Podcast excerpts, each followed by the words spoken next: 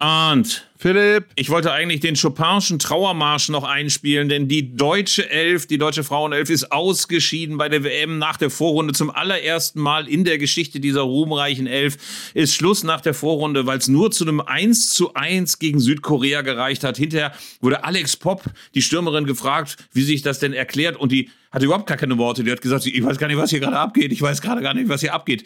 Bist du ähnlich konfus oder hast du klare Erklärungen, woran es gelegen hat? Ist einfach Deutschland eine Verkackernation oder wie sieht's aus? Ähm, also zunächst mal muss ich gestehen, äh, dass mich das Spiel vorhin, also nicht die spielerische Qualität, aber das, dieses nahende Ausscheiden habe ich dann echt irgendwie gepackt. Also ich habe mir wirklich dann sogar auf dem, Rechner noch gleichzeitig das Spiel von Marokko aufgerufen gegen Kolumbien und es, ich hatte Herzklopfen tatsächlich. Ich hab, das habe ich etwas erstaunt bei mir beobachtet, aber es hat mich wirklich äh, abgenervt, was da passiert ist. Und ich finde aber, dass wirklich äh, man auch gar nicht so sehr viel darüber diskutieren muss, weil die Mannschaft hatte es mit diesem Fußball auch nicht verdient, besonders weit zu kommen bei dieser WM. Also das, das, das 6 zu 0 gegen Marokko im ersten Spiel, das blieb dann, wie man so schön sagt, ein Muster ohne Wert. Ähm, gegen Kolumbien haben wir dieses selten dämliche äh, 1 zu 2 in der 97. Minute bekommen, was am Ende der deutschen Mannschaft ja mehr oder weniger auch das Genick gebrochen hat. Und heute haben die gespielt wie ähm, vorne Pop in der Hoffnung, dass die irgendwie einen Ball auf den Schädel kriegt. Die ist ja wirklich wie eine, wie eine Abrissbirne vorne. Du brauchst ja nur einen Ball irgendwie in den Luftraum zu spielen, dann weißt du ganz genau, die geht dahin. Äh, aber alles andere war ja nicht der Rede wert. Also es war kein erkennbarer äh, guter Fußball. Es war auch, war auch sonst keine Gefährlichkeit, die heraufbeschworen werden konnte. Und das Ergebnis war ja überhaupt nicht unverdient. Arndt, ich bin trotz allem nach deiner ganzen Analyse ein bisschen gerührt, weil du eben gesagt hast, du hättest Herzklopfen gehabt. Ich hätte gar nicht gedacht, dass in dem alten Zyniker, Wirklich? dass in, einem, in diesem alten Zyniker noch so ein großes, großes Fußballherz schlägt. Über all das reden wir. Über unsere Gefühle zur Frauenelf, zur Männerelf, äh, möglicherweise auch noch zum Transfertheater. Wir müssen auch noch eine Reisewarnung für Meppen rausgeben und vieles, vieles mehr. Aber das machen wir erst nach dem Intro, das wir ja eigentlich dieses Mal mit der Zither einspielen wollten, mit diesem alpinen Instrument. Aber stattdessen haben wir ein anderes Instrument genommen. Ich glaube. Lassen wir uns überraschen, welches Instrument es diesmal ist. Also es ist alles vorbereitet. Jetzt geht's los. Zeigle und Köster, der Fußball-Podcast von Elf Freunde. Was sind das für Leute? Was sind das für Leute? Das sind ja junge, hoffnungslose Leute.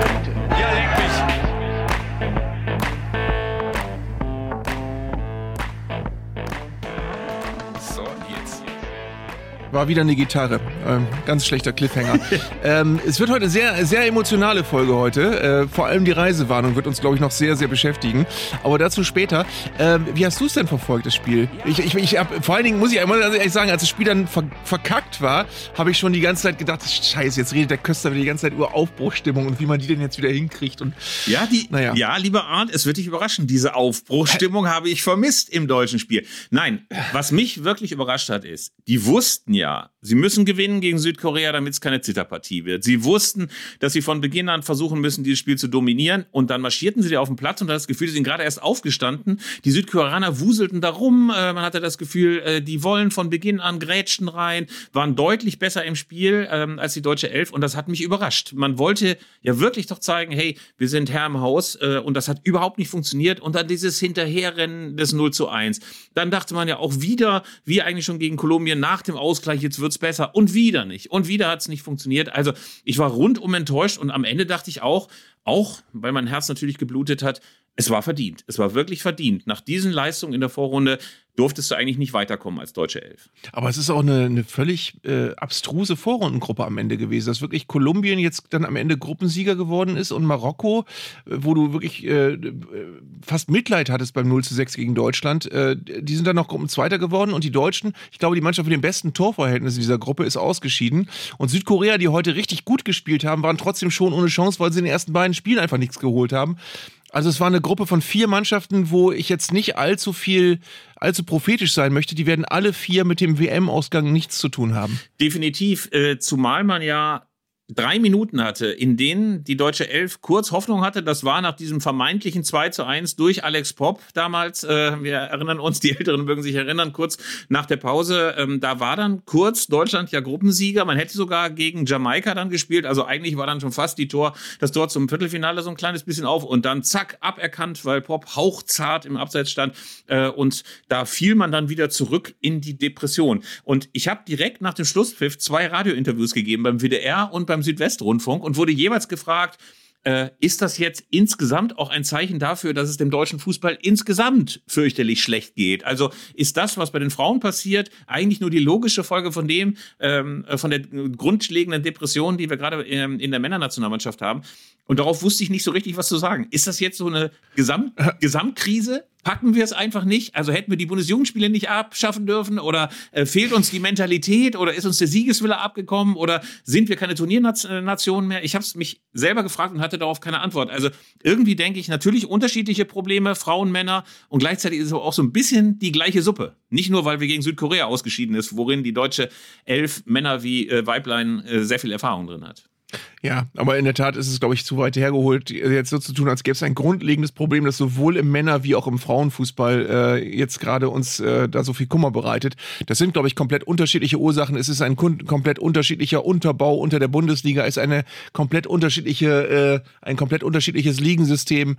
Ähm, also da kann man, glaube ich, keine Parallelen finden. Äh, es fällt halt nur auf, dass die, äh, dass die Stimmung sehr vergleichbar war mit dem, mit, mit dem äh, letzten Abschneiden der Männernationalmannschaft. Es ist schade, weil ähm, äh, es waren ja, glaube ich, also heute hat man natürlich noch nicht gehört, aber es waren ja fantastische Fernsehquoten. Äh, 10 Millionen haben, glaube ich, gegen Kolumbien zugeschaut. Also das war ja was, wo man wieder gedacht hätte, ey, wenn die die, die Zuschauer jetzt so richtig mitnehmen, dann kann da was richtig Gutes draus werden aus dieser WM. Aber genau das ist jetzt leider versemmelt worden. Ich glaube, diese Vergleiche zwischen Männer- und Frauenfußball kommen auch daher, weil natürlich schon ostentativ der DFB darauf gehofft hat, dass es zumindest mal ein bisschen Rückenwind gibt. Also nach diesen ganzen missmutigen Interviews von Hansi Flick in der Sommerpause, nach den doch sehr, sehr desaströsen Auftritten der Nationalelf in diesen Testspielen vor der Sommerpause, dachten man, hey, dann können doch wenigstens mal die Frauen zeigen, wie man nahbar ist, wie man mit den Fans kommuniziert. Ich habe heute Morgen noch im ähm, ähm, Kurznachrichtendienst TikTok gesehen, wie ähm, Merle Fromms und ich weiß nicht, wer ihre ähm, ähm, Kameradin war, die da mit ihr das Apartment bewohnt hat, wie die da so ein bisschen locker durch ihr Apartment tanzen. Und ganz ehrlich, jetzt mal unabhängig davon, dass es natürlich scheiße ist, wenn man danach ausscheidet. Das war so ungekünstelt und so locker und so nahbar. Ich habe mich gefragt, welcher Nationalspieler männlicherseits hätte so einen Video hinbekommen, ohne dass das gestellt gewirkt hätte. Also im Vergleich sehe ich dazu halt immer die Spaßekenmacher-Videos von Thomas Müller, wo du immer das Gefühl hast, ey, jetzt werfe ich aber mal so richtig die äh, Clownsmasche an. Das können die Frauen nach wie vor besser und das fand ich auch jetzt im Auftreten wirklich sympathisch. Nur, wie gesagt, am Ende fällt natürlich in einer Nation wie Deutschland das immer sofort auf die zurück, weil alle sagen, ey, die hätten sich mal lieber aufs Trainieren konzentrieren sollen und nicht auf ihre TikTok-Sachen, ne? Ist natürlich auch ja. idiotisch. Aber äh, Erstaunlich fand ich so die, die Szenerie wirklich nach dem Schlusspfiff. Als du wirklich, du hast ja keine Spielerin gesehen, die schluchzend zu Boden fallen oder sonst was, sondern die sind wirklich mit einem alle mit einem unheimlich traurigen, betretenen Gesicht vom Platz gegangen, weil sie wussten, das war gerade richtig scheiße, was wir jetzt hier gemacht haben. Ähm, das war so eine, so eine Mischung aus Niedergeschlagenheit und Schuldbewusstsein und so. Das war ganz, ganz bitter. Weißt du, was ich übrigens nie wieder hören möchte? Ich möchte nie wieder hören, dass äh, das Gute am Frauenfußball ja ist, dass die nicht so theatralisch sind und dass, wenn Frauen gefault werden, dass die dann wirklich äh, wieder aufstehen und weiterspielen, als wäre nichts gewesen. Das war in beiden Spielen. Du hast ja, glaube ich, dann wahrscheinlich Marokko, Kolumbien nicht gesehen. Das war so deprimierend, das anzuschauen, dass äh, in den letzten 20 Minuten gefühlt bei jeder Unterbrechung wurde, wurde eine Trage geholt und die Spielerin hat sich sechs Minuten am Boden gewälzt und äh, das war, das, da wurde heute eine neue Qualität gezeigt des, des Zeitspiels. Äh, also dieses Argument, dass der Frauenfußball dem Männerfußball überlegen ist, weil es keine Theatralik gibt, das möchte ich wirklich mit, mit, mit dem heutigen Tag wirklich nie wieder hören. Ja, aber ehrlich gesagt finde ich das gar keine so schlechte Entwicklung. Ich hatte das Gefühl, dass gerade in den letzten Jahren die Frauen ganz penetrant auf so einen Sockel gehoben wurden. Hey, Frauen sind immer fair, Frauen sind nie theatralisch, Frauen schinden keine Elver, Frauen sind ohnehin die besseren Menschen. Ich finde es eigentlich sogar ganz gut, eigentlich sogar ganz gut, dass die Frauen das genauso machen. Wir haben das ja schon bei der Euro auch gehabt, dieses Zeitspiel der Engländerin in den letzten Minuten des Finales da an der Eckfahne, also diese typischen Männermarotten ich kann mir nicht helfen. Ich finde, Frauen sollen sich genauso bescheuert benehmen dürfen wie Männer auf dem Spielfeld. Das kann dem ganzen Spiel und der Akzeptanz eigentlich nur gut tun. Ähm, ich habe ja eben noch gesagt, ganz kurz für diese zwei Minuten, bevor dann das Tor von Alex Pop in der zweiten Hälfte aberkannt worden war, war ja Deutschland weiter und hätte dann Jamaika als äh, Gegner gehabt. Das war ja auch ganz, ganz äh, rührend. Jamaika ist weiter, man hätte es niemals gedacht und dafür sind die Brasilianerinnen draußen. Und es gab einen ganz großartigen Auftritt von Marta, der großen Brasilianerin, die, glaube ich, in den letzten, im letzten Jahrzehnt keine äh, Spielerin so großartig gespielt wie Martha, leider nie mit dem WM-Titel belohnt worden. Aber ich fand das ganz großartig, wie sie hinterher Abschied genommen hat, wie sie gefasst Abschied genommen hat. Äh, das hatte große Klasse. Ich meine, oft sind ja auch Leute enttäuscht und rennen sie einfach vom Spielfeld. Da hat man gemerkt, wie viel Klasse in der wohnt. Das fand ich wirklich beeindruckend. Und äh, es ist schade, dass sie geht und es ist schade, dass Brasilien nicht dabei ist. Aber eigentlich hätte das eine Warnung sein müssen für die deutsche Elf, dass man sieht, hey, guck mal, auch Brasilien kann ausscheiden. Das kann uns auch passieren. Irgendwie fand ich so, auch Claudia Neumann leider als Kommentatorin und irgendwie so dieser ganze Habitus vorher, also eigentlich kann doch nichts schiefgehen. Was soll uns passieren? Was soll uns passieren? Ist doch nur Südkorea. Haben wir eigentlich jetzt, gibt es irgendeinen Titelfavoriten? Den, den du hättest? Also Frankreich ist, glaube ich, äh, wird, ist einigermaßen mehrheitsfähig als eine Mannschaft, die weit kommen wird, aber ich glaube, dass. Spanien hat ja auch schon Federn ja, gelassen. aber ich glaube, dass die USA immer eine Rolle spielen. Äh, das ist eine Truppe, die steigert sich auch noch. Frankreich, finde ich, auch, war ja bei der Euro so ein bisschen Japan. underrated. Japan wird dabei sein, USA ist dabei. Ich glaube, dass ähm, Frankreich auf jeden Fall vorne dabei wird. Die haben eine wahnsinnig moderne Spielanlage. Das hat mir echt richtig gut gefallen. Wir müssen jetzt allerdings klären, sind wir jetzt auch so bockig wie viele deutsche Normalzuschauer, die mit Erdnussen äh, auf der äh, Couchlandschaft hocken und sagen, ey, wenn die Deutschen nicht mehr dabei sind, dann interessiert mich das ganze Turnier nicht mehr? Oder guckt man das weiter, lieber Arndt? Ich gucke das weiter. Also es, äh, wir haben ja beide als äh, mehr oder weniger Freiberufler mit sehr flexiblen Arbeitszeiten den Vorteil, dass wir vormittags gucken können. Gelegentlich, nicht immer, aber ich, ich werde auch nicht alles gucken, aber ich werde, glaube ich, ähm, mir wirklich, also zumindest die Zusammenfassung werde ich mir jeden Tag angucken und ich werde versuchen, auch gelegentlich mal gemütlich noch ein Live-Spiel mitzunehmen. Es ist nicht, äh, nicht ganz so äh, herzblutmäßig wie äh, bei anderen Turnieren, die ich wirklich vielleicht etwas äh, leidenschaftlicher verfolgt habe, aber ich, äh, ich kann nur wiederholen. Ich finde es äh, gut anzuschauen. Ich finde es, ähm, wenn man Fußball liebt, äh, auch oft äh, guten Fußball, gute Spielzüge äh, und ich finde eigentlich es auch sehr, sehr schön anzuschauen und nachzuverfolgen, dass der Fußball eben wirklich einen großen Sprung genommen hat mit dem, was man vor 20, 25 Jahren gesehen hat. Und was ich sehr, sehr positiv finde, ist, dass man nicht befürchten muss, dass es jetzt die ganz große Delle gibt. Das war ja früher wirklich so. Ich erinnere noch an 2011, als die deutsche Elf dann ausschied und man ähm, das Gefühl hatte, jetzt implodiert der Frauenfußball. Wenn die Nationalmannschaft nichts mehr taugt, dann wird das auch mit ähm, der Bundesliga nichts. Ich glaube, da ist der Frauenfußball inzwischen stabil genug. Und auch wenn man jetzt anfängt, beispielsweise über Martina Voss-Tecklenburg zu diskutieren, da las ich jetzt schon den einen oder anderen missgünstigen Kommentar, dass dies ja nun auch nicht gebracht hätte. Muss Hansi Flick übernehmen, war die große Frage. Nee, aber ist die Frage, macht man mit ihr weiter? Und ich denke unbedingt. Es gab ja auch ganz schöne Szenen äh, nach dem Spiel. Da sah man ja so ein paar deutsche Fans weinen auf der Tribüne und Martina Voss-Tecklenburg nahm sie in den Arm. Das konnte ich mir auch bei keinem Bundestrainer der letzten zwei Dekaden vorstellen, dass äh, ein Trainer der Männermannschaft dann mal weinenden deutsche Fans ein bisschen tröstet. Aber wir gucken das weiter, freuen uns auch weiter darauf hin, dass uns äh, insbesondere vielleicht noch die eine oder Überraschung ähm, ähm, dann bevorsteht. Wie gesagt, Jamaika würde ich es gönnen. Ich finde, das ist eine Truppe, die mit Minimalistenfußball sehr, sehr weit gekommen ist. Das erinnert mich an meinen Heimatverein Arminia Bielefeld, womit die Erwähnung von Arminia Bielefeld für diesen Podcast damit abgehakt sein sollte. Haken drunter. Nee, aber ich, ich, ich gucke mir hier gerade die Paarung des Achtelfinals an. Es geht ja übermorgen weiter am Samstag mit Schweiz gegen Spanien unter anderem. Das ist schon mal nicht so ganz uninteressant, aber das richtige Kracherspiel ist am Sonntag Schweden-USA. Am äh, Sonntag sehr fernsehfreundliche Zeit um 11 Uhr. Äh, das werde ich mir auf jeden Fall angucken.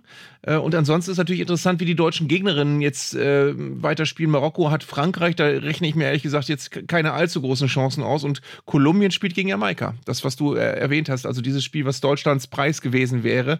Ähm, das wird auch spannend. Ja, ich hoffe, dass die Kolumbianerinnen, die Jamaikanerinnen nicht kaputt treten. Aber da werden, glaube ich, zwei Mannschaften aufeinander prallen, die jetzt eher im Zerstören von Spielfluss so ihre große Chance sehen. Da bin ich mal gespannt, was das für eine Partie wird. Ähm, bei den Schwedinnen war es ja immer schon so, äh, genauso wie mit den Norwegerinnen, dass die immer schon schickere Trikots hatten früher. Das weiß ich noch. 2003 lief ja die deutsche Elf immer noch mit diesen Drei-Mann-Zelten rum. Äh, damals hat sich ja Adidas oder wer das auch immer war, immer geweigert, spezielle Frauentrikots zu machen. Und die Schwedinnen sahen schon immer, das sage ich wie Sven Voss, schon sehr adrett aus. Ja. Hast du euch gehört, dass die, äh, die Torhüterin der Kolumbianer nach, äh, nach Bremen kommt? Die äh, ist von Werder Bremen verpflichtet worden. Perez. Nicht schlecht, nicht schlecht. Da sieht man auch wieder, die deutsche Bundesliga extrem attraktiv, aber natürlich wird es jetzt das groß reine machen geben. Ich freue mich jetzt auf ganz, ganz viele Diskussionen. Ist der deutsche Fußball insgesamt am Ende. Was ich bei dem Wechsel der, der kolumbianischen Torhüterin zu Werder Bremen noch gedacht habe, ist, was uns leider verloren gegangen ist äh, im Männerfußball, ist dieses Fiebrige, dass du als auch als äh, Fan eines kleineren Vereins bei den kleineren WM-Nationen nachguckst äh, und, und guckst, welcher Spieler wäre eigentlich mal interessant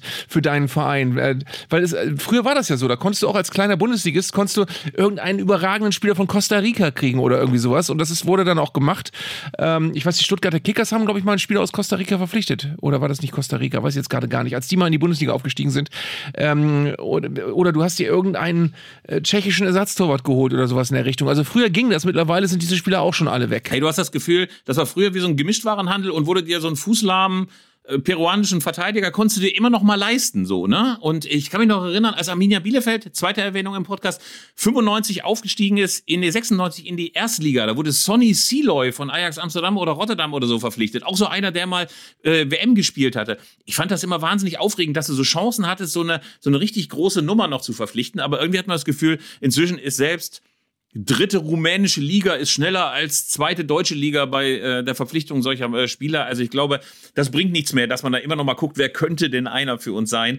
Die Zeiten sind, glaube ich, hoffnungslos vorbei. Übrigens, äh, was ich noch sagen wollte, dieser eine Transfer, den finde ich so unfassbar geil, von Jermaine oder Jermaine, Jermaine Nischalke der er ernsthaft von, Ja. von Nürnberg nach Absolut. Dortmund wechselt. Zur zweiten Mannschaft zwar nur, aber wenn, wenn du nie Schalke heißt und dann fragt Borussia Dortmund an, wie geil ist das? Ich frage mich, ob sie den überhaupt wegen seiner fußballerischen Fähigkeit, wegen seiner Skills verpflichtet haben, sondern weil sie einfach wissen, dass dieses Trikot mit der 29, glaube ich, Dortmund 2, unfassbar häufig verkauft werden wird. Das ist ein bisschen wie Cristiano Ronaldo, der dann zu, keine Ahnung, zu Real Madrid wechselt. Die wissen, der finanziert sich schon durch die Trikots. Ja, ich habe jetzt ein bisschen den Namen rausgesucht von dem WM-Star, der zu den Stuttgarter Kickers gewechselt ist. Es war Juan Callasso aus äh, Costa Rica. Ja, natürlich. Anfang der da, 90er Jahre. da klingelt es sofort bei mir. Nee, natürlich nicht. Namen, Namen leider noch nie gehört. Aber äh, äh, wie viele Spiele hat er dort gemacht? Drei und danach wieder ausgeliehen worden nach Peru? Oh nee, insgesamt 49 Spiele, 11 Tore für die Stuttgarter Kickers seit 1990. Der ist direkt nach der WM 90 in Italien, ist er nach Stuttgart gewechselt.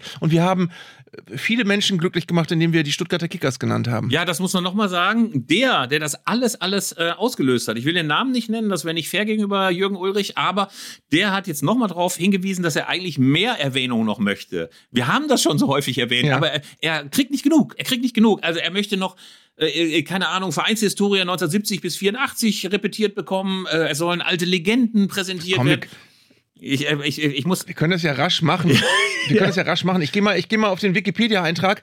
Ähm, es gibt auch bei Wikipedia, wenn man auf so, genau, be bekannte ehemalige Spieler, die Rubrik liebe ich. Sag mal, äh, Äh, der Spieler, ganz kurz mal, der Spieler Tatamusch, Ja. Ist der bei Stuttgarter Kickers gewesen oder war der bei Waldhof Mannheim? Ich komme nicht mehr drum hin. Ich, äh, wir haben schon mal drüber gesprochen über den, aber ich äh, bin mir nicht mehr ganz sicher, wann Weißt das du, war. weißt, äh, jetzt, jetzt kommt, jetzt sage ich was ganz Schlimmes. Der ist eigentlich groß geworden beim SV Meppen. So. Krass. Und sein Sohn hat übrigens mal gegen meinen Sohn gespielt und spielt aber inzwischen bei Borussia Dortmund 2, glaube ich. Oh, Fun Fact. Sehr interessant, lieber Arndt. Ja. Pass auf, wir müssen es kurz abhaken. Mappen. Du hast es gerade kurz erwähnt. Ja. Wir müssen eine Ra Jetzt bin ich mal gespannt, wie du aus der Nummer auf, rauskommst. Es, wir Ähm, müssen eine ADAC, wir müssen eine Arndt Zeigler und Philipp Köster Reisewarnung ausgeben für unseren ursprünglichen Termin. Wir wollten ja gegen Blau-Weiß Lohne, wollten wir nach Meppen fahren. Ey, da schreibt eine junge Dame, eine junge Dame aus Lübeck und sagt, ey, mich verwundert das ein bisschen, mich verwundert das ein bisschen, dass ihr in Meppen seid, weil Philipp Köster hat an dem Abend einen Auftritt mit seinem Kollegen Jens Kirschneck in Lübeck. Und dann gucke ich in meinen Kalender und stell fest, stimmt. so eine Scheiße. Ey, es tut mir es ist, fürchterlich es leid. ist Pass auf. lange nicht passiert, dass ich beim Lesen einer E-Mail laut und schallend gelacht Na- habe. Aber bei dieser Mail habe ich gemacht und bin durch die Wohnung gelaufen. Ey, was eine Scheiße, was eine Scheiße. Pass mal auf. Also, ich will es mal kurz zusammenfassen. Für alle. Ich kann nicht an dem Abend. Das, der Punkt ist, in Lübeck köpfen sie mich und das ist auch völlig zu Recht so. Ich kann da nicht absagen, weil wir es auch schon einmal verschoben haben und so weiter. Mhm. Also, ich muss nach Lübeck. Ich habe zwischendurch überlegt, wir machen Lübeck einfach um Mitternacht. Also erst Meppen und dann wir fahren alle nach Lübeck und dann gibt's schon eine Mitternachtsmaschine mit einer kräftigen Gulaschsuppe und ich lese so mit so einer halben Brille aus meinen Memoiren vor. Funktioniert aber nicht. Deswegen haben wir uns was Neues rausgeschaut. Es ist insofern bedauerlich, weil uns heute auch noch einer geschrieben, ich habe extra Urlaub genommen, ich bin heiß auf Meppen, ich steige in XY zu. Lieber Freund, du musst deinen Urlaub nochmal verschieben. Und zwar haben wir es mal rausgesucht und auch das ist tatsächlich noch ein vakanter Termin. Ich glaube, am 27.10. spielt der SV Meppen gegen Weiche Flensburg zu Hause. Es ist auch ein Freitag, es ist 19 Uhr. Wir können das noch nicht endgültig sagen, weil Arndt Zeigler ja auch noch Stadionsprecher bei einem ruhmreichen Erstligisten ist, der möglicherweise an dem Freitag spielt. Ist eine Chance 1 zu 3, aber kann natürlich sein. Aber könnt ihr schon mal in euer Kalenderchen eintragen, das könnte der neue Termin sein. Und es tut mir nochmal leid. Ich sage nochmal allen, es tut mir leid. Und jeder, der mir geschrieben hat, übrigens, über diverse Adressen, ich antworte jetzt bald und gebe auch mal eine Reiseplanung raus. Ich habe nämlich schon extrem viel geplant. Ich habe extrem viel geplant, aber ich möchte noch nie zu viel verraten. Und es tut mir leid. So, es tut mir leid. Also erstens schreiben jetzt, ich weiß jetzt schon, jetzt kommen wieder die Besserwisser-E-Mails, die ähm, dir vorrechnen, dass es nicht eine 1 zu 3 Chance ist, sondern irgendwie anders, aber ist egal. Damit müssen wir leben. Aber was, äh, ich möchte mal eben ganz kurz aus dem Nähkästchen plaudern. Wir sind ja meistens zusammengeschaltet per Videokonferenz und äh, aus irgendeinem Grund, liebe Zuhörerinnen und Zuhörer zu Hause an den Geräten, hat Philipp Köster es hinbekommen, dass er in diesem Bild auf dem Kopf steht, was eigentlich, glaube ich, gar nicht geht. Äh, er hat seinen Bildschirm eben so gedreht, er steht jetzt auf dem Kopf und es war sehr schön anzusehen, wie er sich eben um Kopf und Kragen Kragen redete, mit hochhohem Kopf, auf dem Kopf stehend und erklärte, warum er nicht nach, nach Meppen kann an diesem Abend. ja, ja. Hätte ich gerne ein Video davon gemacht. Ja, danke schön. Ich äh, schalte jetzt mal mein Bild stumm. Äh, nein, äh, es tut mir leid. Es tut mir leid, aber wie gesagt, ich, ja. ich mache. Weißt du, wer der, wer, wer, der, wer der Rekordtorjäger der Stuttgarter Kickers ist? Siegfried Kronenbitter. Aber das hatten wir schon mal. Wusstest du auch nicht, Das ne? hatten wir doch schon mal. Das hatten wir schon mal. Wir haben den Stuttgart Kickers haben wir tausendmal schon durchgewälzt, aber äh, Jürgen Ulrich kriegt ja nicht genug. Gefräßig ist er. Gefräßig ist er. So, aber jetzt mal ganz kurz nochmal. Ähm, es ist ja so, die haben oft Bundesliga gespielt, haben lange Bundesliga gespielt. Und heute ist es ja so, vielleicht müssen wir darüber mal kurz sprechen, dass die alle Leute sagen, ey, ihr findet heute Heidenheim und Sandhausen und so weiter, das findet ihr alles blöd. Aber damals, damals Stuttgarter Kickers und Wattenscheid 09, das fandet ihr gut. Wie kommen wir da raus? Aus der Argumentation habe ich mich gefragt. Gar nicht. Ich finde, wir sollten uns nicht bemühen, aus Dingen, aus, aus Dingen rauszukommen. Wir sind einfach, wir stecken drin. Ja, wir stecken drin. Und man muss außerdem mal sagen, äh, anders als beispielsweise äh, Heidenheim, gibt's im Wikipedia-Eintrag von Stuttgart Kickers unter anderem mal die Rubrik 1899 bis 1933 von der Gründung zur Spitzenmannschaft. Da würde ich mal fragen, ob das bei Sandhausen und bei Heidenheim und noch schlimmer bei Hoffenheim genau der Fall war. Also, Ganz dünnes Eis, liebe Freunde, ganz dünnes Eis. Die Stuttgarter Kickers sind super. Wir werden das in den nächsten Folgen einfach noch vertiefen. Wir müssen jetzt aber doch trotzdem mal wieder einen Schwenk ganz kurz zum Spitzenfußball machen. Denn Harry Kane ist immer noch nicht bei den Bayern. Ich finde es langsam nervig. Ich finde es langsam nervig, zumal es ja unendlich viel Berichterstattung inzwischen gab. Auch über die Reisen. Äh, Bayern-Spitze fliegt nach London, um sich mit Tottenham-Chef zu treffen und wieder nichts und wieder nichts. Und dann habe ich nochmal gehört, über 100 Millionen Euro sollen die zahlen. Ich kann mir nach wie vor nur an den Kopf greifen, weil ich denke, ey, über 100 Millionen Euro für so einen schon leicht betagten Spieler. Also nach wie vor, ich verstehe es nicht. Ich verstehe es einfach nicht. Mhm. Ähm, Eugen Kipp Senior ist übrigens auch ein ehemaliger Spieler der Stuttgarter Kickers und der spielte im ersten Länderspiel überhaupt des DFB. Ich glaube, da gab es noch richtig Aufbruchstimmung 1908. Da spielte er und er schoss auch das erste, äh, beim ersten deutschen Länderspielsieg überhaupt am 4. April 1909 gegen die Schweiz schoss er das 1 zu 0, was den Endstand bedeutete. Eugen Kipp Senior. Arndt, du hast mir überhaupt so. nicht zugehört. Ich habe schon über Harry Kane gesprochen und du bist noch bei Eugen Kipp. Ja, doch. ja, es interessiert dich gar nicht. Sollen wir Harry Kane einfach, einfach sein lassen mit meinem Rant? Nein. Aber hast du noch was dazu beizutragen, möglicherweise?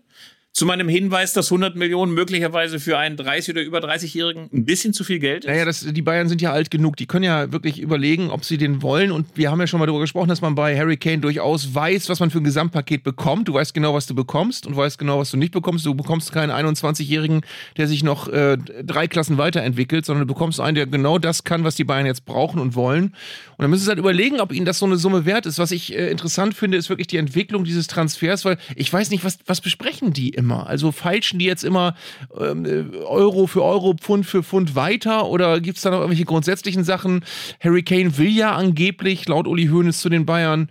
Ähm, also ich find, finde die Dramaturgie dieses Transfers nebulös. Zumal das, glaube ich, inzwischen auch alle nervt, rund um den FC Bayern, bis auf die Bildzeitung, die, glaube ich, daraus schon 540 Artikel generiert hat und wahrscheinlich noch 3520 weitere über die Verhandlungen, noch heißer, noch krasser, jetzt aber wirklich, jetzt aber doch nicht, jetzt aber wirklich. Das ist äh, bisweilen für den Leser ein kleines bisschen ermüdend. Schön ist auch, dass ähm, inzwischen doch sehr, sehr viele Leute auch ein bisschen irritiert sind darüber, dass Tuchel außerdem noch einen Sechser will. Das heißt ja immer, Tuchel braucht noch einen Sechser. Jetzt ist Joshua Kimmich gefragt worden, was halten Sie denn davon, dass der FC Bayern noch einen Sechser braucht? Da sagte Kimmich nur trocken, ich bin ein Sechser. Insofern gibt es da, glaube ich, auch so ein ganz kleines bisschen atmosphärische Verstimmung inzwischen ähm, beim FC Bayern. Was aber ganz lustig ist, ist, dass sich Borussia Dortmund und der FC Bayern gerade wahnsinnig verbunden fühlen in ihrer Abneigung gegenüber der Restbundesliga. Also es gab eine Wortmeldung von Carsten Kramer, von dem Marketingchef des BVB, der jetzt auch gesagt hat, es kann doch nicht sein, dass wir alleine gelassen werden mit dem FC Bayern, dass wir die Kohlen aus dem Feuer holen, dass wir ins Ausland reisen und sonst niemand. Ähm, da haben wir auch schon in der letzten Folge mal kurz drüber gesprochen. Nochmal, also, ich glaube, es macht keinen Sinn, als TSG Hoffenheim oder als VW Bochum oder als Holstein Kiel jetzt einfach mal eine Auslandsreise zu planen und zu sagen, ey, wir machen das einfach mal. Schauen wir einfach mal, wer am Flughafen steht. Äh, klar sind das vor allen Dingen die Clubs mit internationaler Strahlkraft. Eintracht Frankfurt ist ja auch unterwegs und andere. Also, das ist so ein bisschen wohlfeil zu sagen, sind's wieder mal nur wir beide. Ich habe ein bisschen das Gefühl, da wird so auf Kosten der anderen Bundesligisten mal betont, wie viel Dortmund und wie viel der FC Bayern für die Liga tun und es kommt nichts zurück. Ich äh, muss ja auch ganz ehrlich sagen, dass ich meine Meinungsbildung über diesen äh unter anderem ja diesen gescheiterten Deal mit der DFL, was die Vermarktung angeht, äh, die ist noch nicht abgeschlossen. Also ich weiß bis heute nicht genau, ob das gut war, dass der Deal gescheitert ist oder nicht, weil was am Ende dabei ja damals herausgekommen wäre, wäre eigentlich eine große weitere Stärkung der, der Top-Vereine gewesen. Ähm, und nach dem Gießkampfprinzip hätten die kleineren auch ein bisschen Geld bekommen. Das Thema hatten wir schon mal extra, aber genau das sollte ja zementiert werden, eigentlich, dass die überlegenen Mannschaften noch ein bisschen überlegener werden. Deswegen äh, war es auch eine Idee, die wahrscheinlich wahrscheinlich nicht ganz zu Ende gedacht war oder zumindest nicht von denen, die sie dann am Ende per Abstimmung auch durchwinken sollten, ähm, äh, bis zum Ende auch akzeptiert wurde. Also es äh, ist echt ein schwieriges Thema und ich finde, äh, wir werden wahrscheinlich weit davon entfernt sein, dass die großen Vereine irgendwann mal anerkennen, dass sie ihre heimischen Ligen, Ligen nur dann ähm, ein bisschen attraktiver halten können, wenn sie selbst auf ihre großen Überlegenheitsansprüche verzichten. Aber das wird am Ende der einzige Weg sein, der uns auf Dauer beim Fußball hält äh, und auf Dauer beim Ligenfußball halten kann. Dass wir eben nicht dauernd irgendwelchen neuen Hochglanzplänen folgen und irgendwelchen Europa Leagues und irgendwelchen Weltpokalen und irgendwelchen Clubweltmeisterschaften. Äh, das macht niemanden so richtig glücklich. Das sind zwar Sachen, die kann man äh, auf den Briefkopf schreiben und die bringen viel Geld, aber ähm, der heimische Ligenfußball, der liegt an vielen Orten schon am Boden und das äh, das ist wirklich ein Problem. Ich habe auch schon mal äh, letzte Woche, glaube ich, schon darüber, darüber, gesprochen, dass es ja auch Unstimmigkeiten gibt über dieses äh, Eröffnungsspiel der Bundesliga, was die früher, früher ja immer der deutsche Meister zu Hause bestreiten durfte, bis dann die DFL gemerkt hat, dass es jetzt öde ist, wenn das elfmal hintereinander immer ein Heimspiel der Bayern ist, was sie dann auch manchmal gerne 8 zu 0 gewinnen gegen Schalke oder so. Ähm, also daran, daran merkst du, wie viel sich verändert hat, weil dieses Eröffnungsspiel wurde äh, vor gut 20 Jahren eingeführt, als es hieß, ist dann immer mal ein anderer Meister und der hat dann immer ein Heimspiel. Mittlerweile ist es eben nicht mehr immer ein anderer Meister. Ähm, Jetzt habe ich mich völlig vergaloppiert bei dieser, äh, bei dieser Thematik, aber ich glaube, es ist angekommen. Also es, äh, ja, ich ist, verstehe. Ist, äh, du wenigstens du verstehst. Ich verstehe dich, äh, zumal das ja an einer Diskussion andockt, die gerade in der DFL und in den Vereinen extrem hitzig diskutiert wird, nämlich die Frage, wie bleibt man eigentlich konkurrenzfähig, auch international? Denn wir sind uns inzwischen ja einig, das ganz große Geld wird durch nationale TV-Verträge nicht mehr erzielt werden. Du musst irgendwie gucken, dass du international einen Fuß auf den Boden bekommst. Du musst die internationale Vermarktung anstoßen. Du musst weltweit irgendwie ein Begriff sein. Und natürlich sagen inzwischen viele, uns brechen gerade die jungen Leute weg. Also, wenn du mal guckst, wie inzwischen Fußball konsumiert wird, bei TikTok, bei anderen sozialen Netzwerken, das sind oft nur noch so sechs oder acht oder zehn Sekunden Schnipsel, in denen dann Fußball ähm, konsumiert wird. Also, äh, da muss man irgendwie mal gucken, dass man konkurrenzfähig bleibt. Und ähm, ich habe ja immer so gedacht, ey, das bringt gar nichts, wenn alte Stars dann in andere Ligen wechseln. Wir haben ja auch schon sehr, sehr defetistisch über diese Saudi-Liga gesprochen und wie das da so werden wird. Selbst wenn Mbappé jetzt sagt, ich äh, bleibe mal doch äh, in Europa, weil ich äh, hier die besseren Perspektiven sehe. Aber ich muss ja sagen, dass, wenn ich mir mal so ein bisschen gucke, was bei Social Media passiert ist, diese Tore von Leo Messi bei Inter Miami gefeiert werden. Ne? Also es gibt Riesenjubel, das wird großartig aufbereitet Gleichzeitig spielt er da gegen so eine Regional- oder Oberligamannschaft und in einer Oberligamannschaft, ne? Und trotzdem denken die, ey, Messi, allerletzte Sekunde, macht noch einen Freistoß rein. Ganz egal, dass der Keeper drei Meter entfernt war vom Ball, ganz egal, dass das keine ordentlich gestellte Mauer war, ganz egal, dass das insgesamt eine Kirmesliga ist. Die Leute sehen nur, ey, Leo Messi, Miami, wunderbar, gefilmt, aufgenommen, ist doch super. Insofern sind wir möglicherweise auch, das wäre meine These, ähm, ein kleines bisschen zu, ähm, na nicht zu konsumkritisch, aber wir denken immer, ah, das wird doch nicht funktionieren. Und dann funktioniert es irgendwie doch. Ich dachte, jetzt kommt zu alt. Kommt jetzt als Satzende. Oder zu alt. Ja. Wir sind jetzt einfach ein bisschen zu alt. Aber hast du nicht auch diese äh, Bilder gesehen aus Miami, wie Messi gefeiert wurde? Ey, selbst solche Magazine wie Elf Freunde, die ich ja durchaus schätze, sagen dann, oh, ey, was für ein Tor, wie hat er sich da eingeführt? Irgendwie, da kannst du ja auch nur mit dem Kopf schütteln. Hm. Ja, es bekommt was von Harlem Globetrotters, was wir da sehen. Und das ist eben kein, keine schöne Entwicklung insgesamt.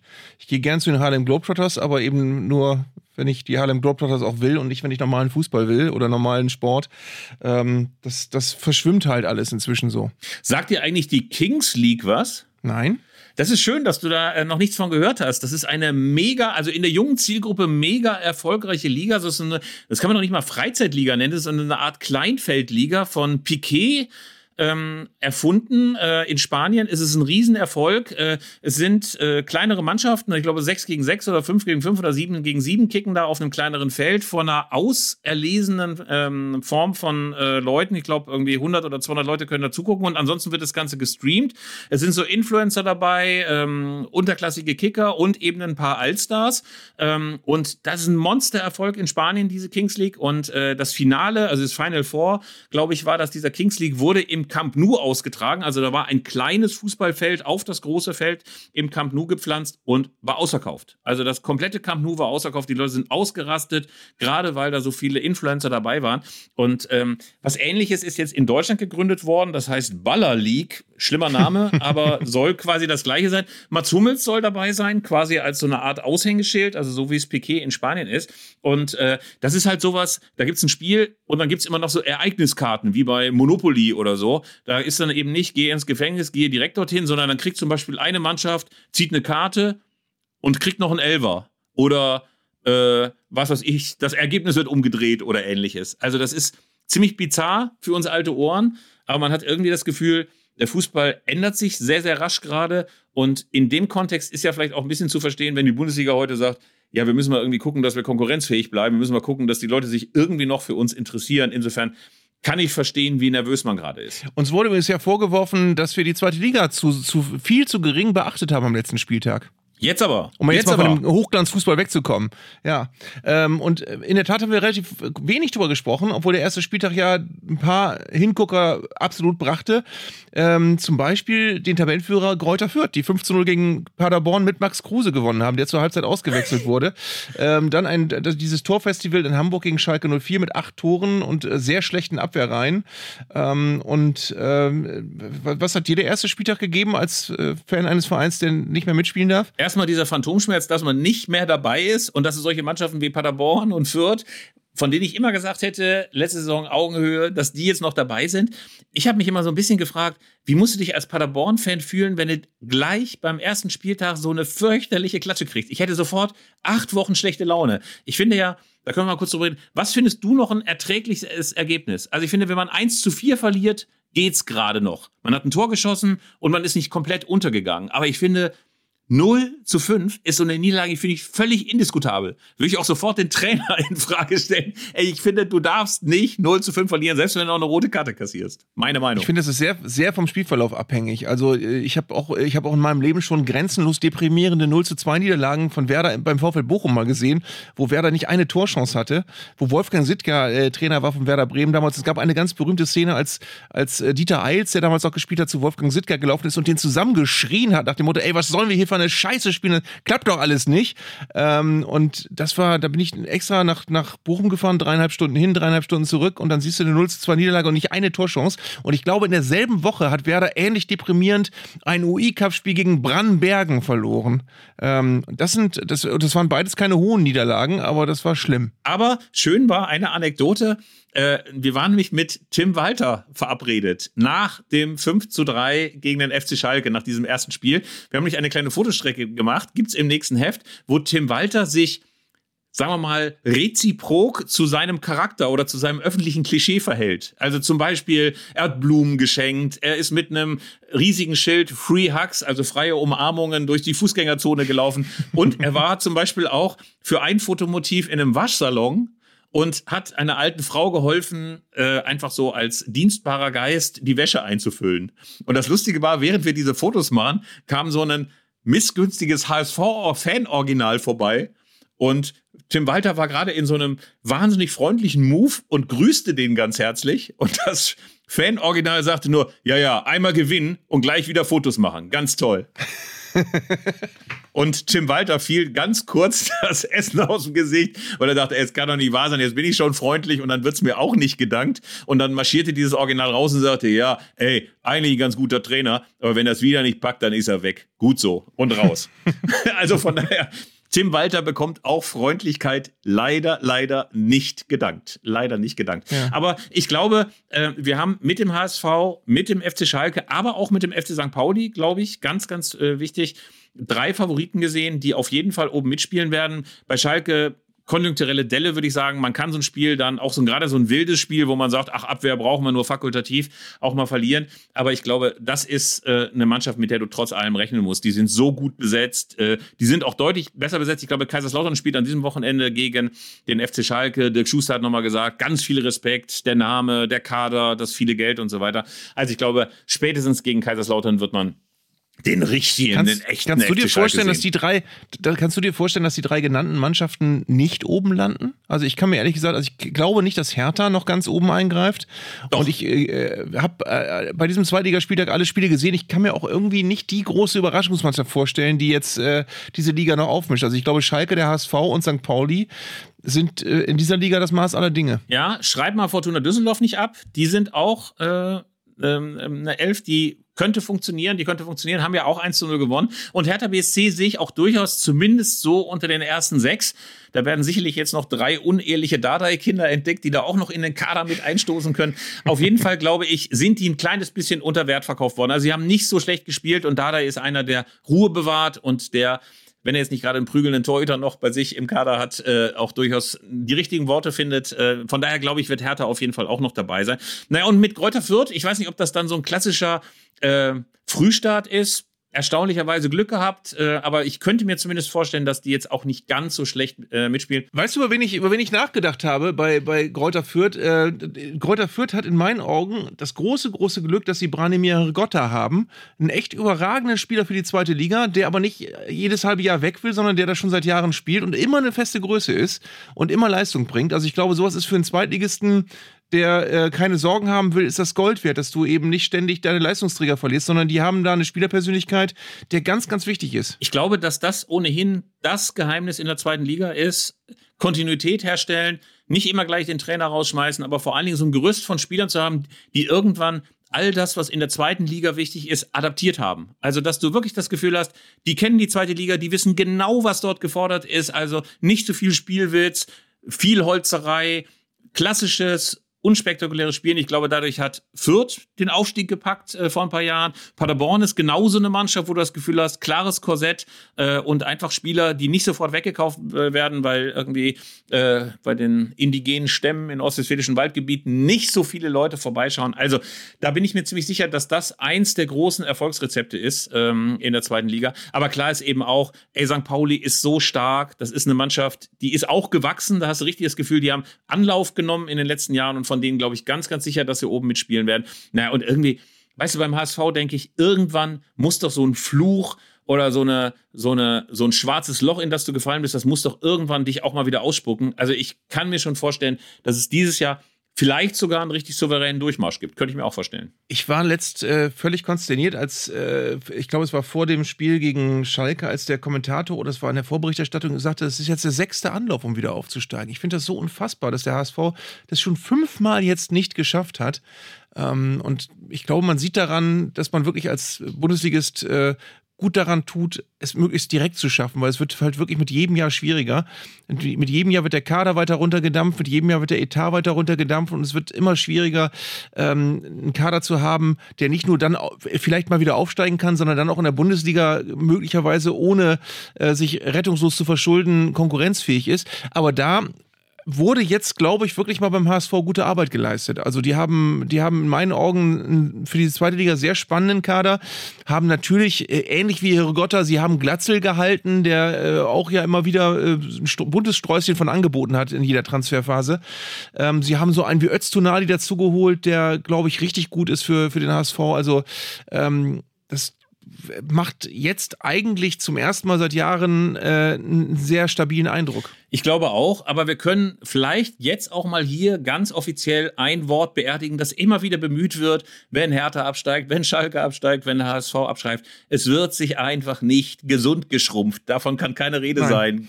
Nichts ist daran gesund. Es ist einfach nur noch mehr Schulden, noch mehr Abhängigkeit von ähm, Milliardären, die im Pool äh, mit einem Drink hocken und sagen, ja, ich kaufe einfach nochmal drei Prozent vom HSV, aber nur, wenn ich auch sagen kann, wer spielt. Also, äh, das sollte man sein lassen in die die zweite Liga abzusteigen oder wie du sagst, sofort wieder hochkommen. Und noch ein anderes Wort ist mir sehr, sehr negativ aufgestoßen. Mir ist aufgefallen, sowohl in der ersten als auch in der zweiten Liga, wenn man so bei Twitter guckt und bei TikTok, es wird nur noch malocht. Also wenn du Bilder vom Trainingsgelände von irgendeiner beliebigen Bundesligamannschaft siehst oder Zweitligamannschaft, ne, malochen für den Erfolg. Ich meine, die haben zwei Stunden Vormittagstraining, ne? Aber die tun immer alle so, als ob geackert, als ob geschleppt, als ob irgendwie, keine Ahnung, jetzt alle irgendwie ähm, unter Tage einfahren und da im Flöz rumbohren und nach zehn Stunden mit Staublunge wieder hochkommen. Ey, gerade bei Dortmund immer wieder, es wird malocht, malochen für den Erfolg, malochen für den Sieg. Das wäre auch sehr, sehr schön, wenn nicht so getan wird, als ob Fußballer die ganz knallharten Lohnarbeiter sind, die da eine Tages-, Nacht- und äh, sonst was Schicht hintereinander schieben. Das wäre auch sehr, sehr schön.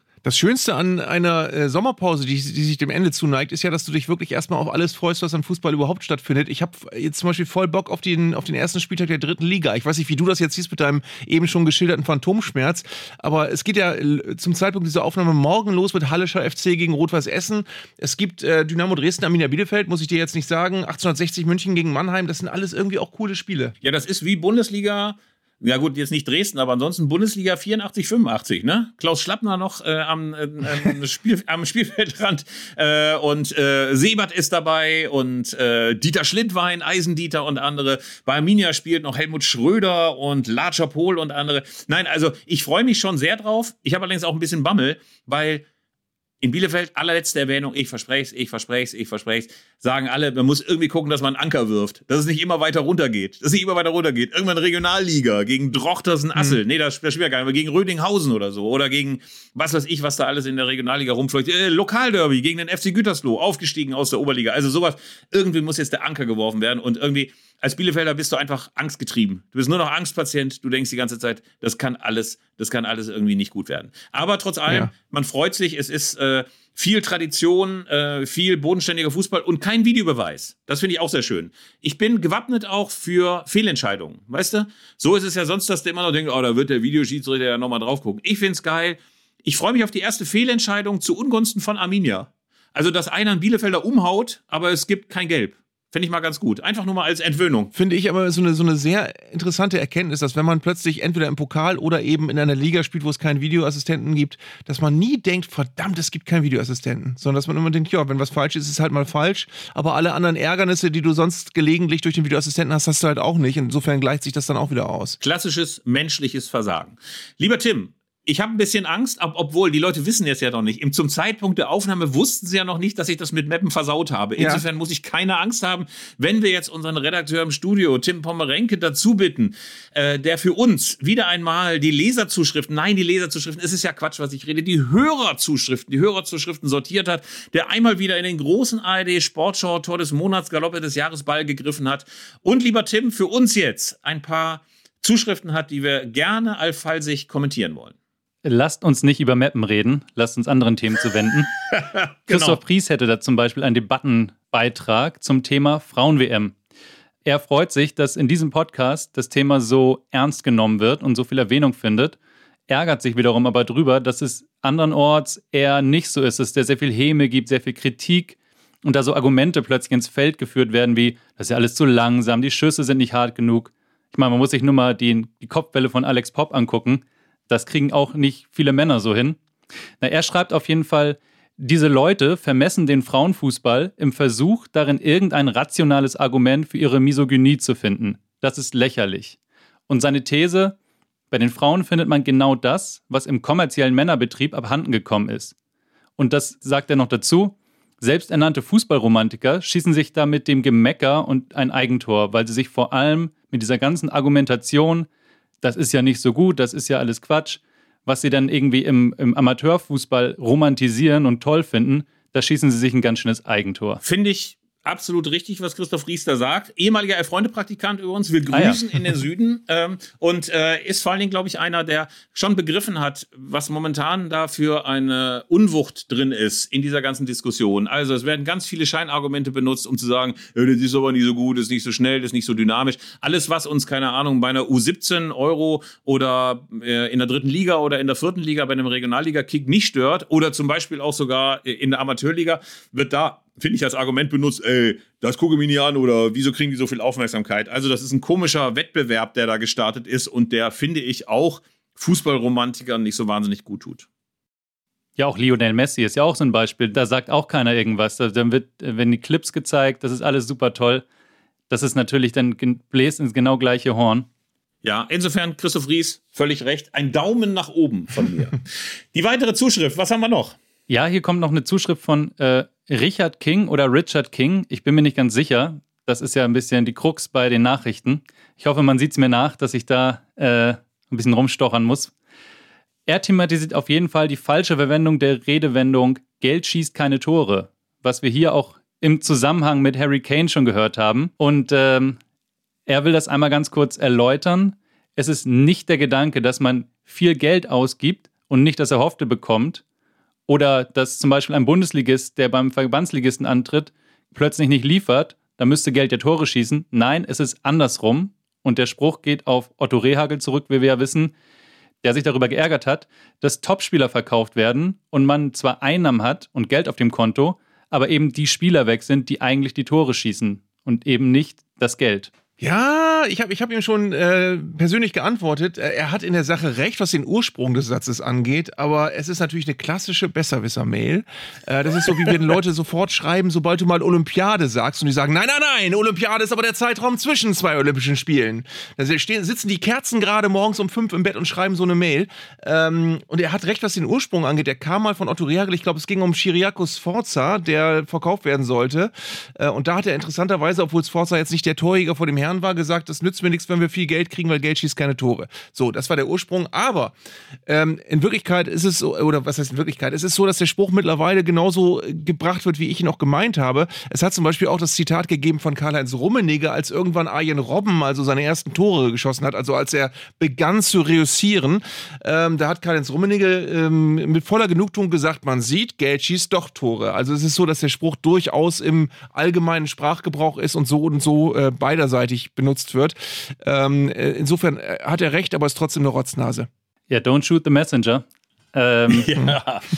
Ich habe nicht gesagt, du bist eine Rotznase. Ich habe das schon ganz klar, mich schon ganz klar positioniert. Also ich kann aber auch nur sagen, es gibt einfach ganz, ganz viele Sprüche, die dann auch eine Bedeutungsumwidmung erfahren im Laufe der Jahre. Das kann man, glaube ich, ganz, ganz wunderbar nebeneinander herstehen lassen. Ja, und lieber Arndt, äh, in den nächsten Wochen wird natürlich sehr, sehr viel empörte Hörerpost kommen über den verlegten Termin in Meppen. Ich äh, möchte schon mal ankündigen, nächste Woche werde ich ein detailliertes Reiseprogramm für alle Mitreisenden ähm, präsentieren. Da werden sämtliche Kritiker wieder verstummen, weil alle Leute sagen werden, Mensch, das hat er richtig gut gemacht. Das ist sehen, mein Lieber. Ich möchte es nur mhm. ankündigen. Ich möchte schon mal eine Rampe der Erwartung bauen.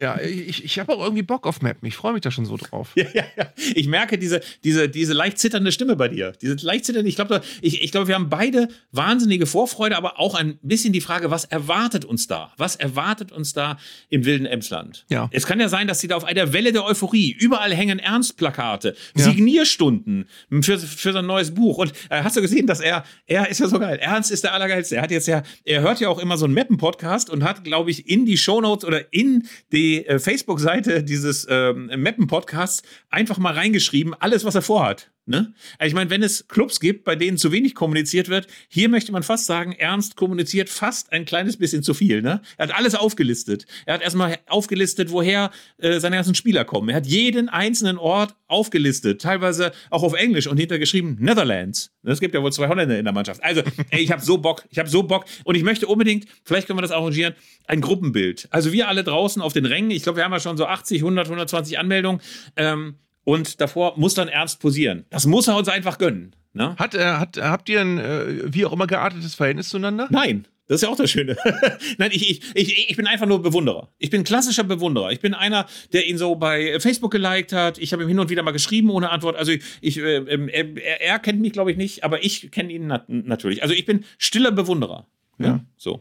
Ich habe keine Ach so, Angst, doch, natürlich. Stopp mal, stopp mal, stopp mal, stopp mal. Äh, äh, äh, na, na, natürlich kenne ich. Wir hatten eine Begegnung mit meinem Elf-Freunde-Mitgründer zusammen, Renaldo Kulu. Ich habe es, glaube ich, schon mal erzählt. Er hat uns mal ein Autogramm gegeben auf dem Pissoir in Paderborn. Also ähm, Rinaldo hat ihm einen, äh, einen Block hingereicht, auf dem so ein riesen Preußen-Münster-Aufkleber war. Und Ernst hat, hat da drauf signiert und hat gesagt, ist ja für einen guten Zweck. Und da war es um mich geschehen. Wem wäre das nicht schon passiert, dass er auf dem Pissoir in Paderborn einem Trainer begegnet ist? Ja, und er hat auch weitergemacht. Also er hat nur mit rechts unterschrieben. Auch mhm. schön. Naja, gut. Also ich will sagen, es wird ganz großartig. Ich freue mich sehr darauf, aber wie gesagt, ich habe auch ein bisschen Angst. Mir ist in Gedanken schon wieder beim Sprühstuhl vom letzten Mal. Das ist alles. Äh, es kommt immer so ein, so ein Point of No Return in diesem Podcast, wo, wo dann alles schreit, lass uns jetzt zu einem Ende kommen. Ja, wir kommen jetzt zu einem Ende, lieber Arndt. Äh, wir verabschieden uns bis nächste Woche. Hoffen, ihr seid nicht so traurig wegen des Ausscheidens der deutschen Damenelf bei der WM. Schaut gerne weiter. Das Turnier lohnt sich auf jeden Fall und wir sind nächste Woche wieder dabei. Dann ist sicherlich Harry Kane schon beim FC Bayern und äh, wir haben einen fixen Termin für den SV Meppen. Hoffe ich jeden. Ja. Bis nächste Woche. Wir hören uns. Schön. Das war Zeigler und Köster, der Fußball-Podcast von Elf Freunde. Ihr hörtet eine Produktion im Auftrag der Audio Alliance. Koordiniert hat diese Folge der Kollege Tim Pommerenke. Die Aufnahmeleitung besorgte Jörg Groß-Kraumbach und Sprecherin war Julia Riedhammer. Für das Design des Podcasts war Lukas Niehaus verantwortlich. Die Öffentlichkeitsarbeit lag in den vertrauensvollen Händen von Franziska Schmidt und die Podcasts bei Elf Freunde werden von Luis Richter koordiniert. Am Mikrofon saßen bei Köster und Zeigler, wenig überraschend, Philipp Köster und Arndt Zeigler.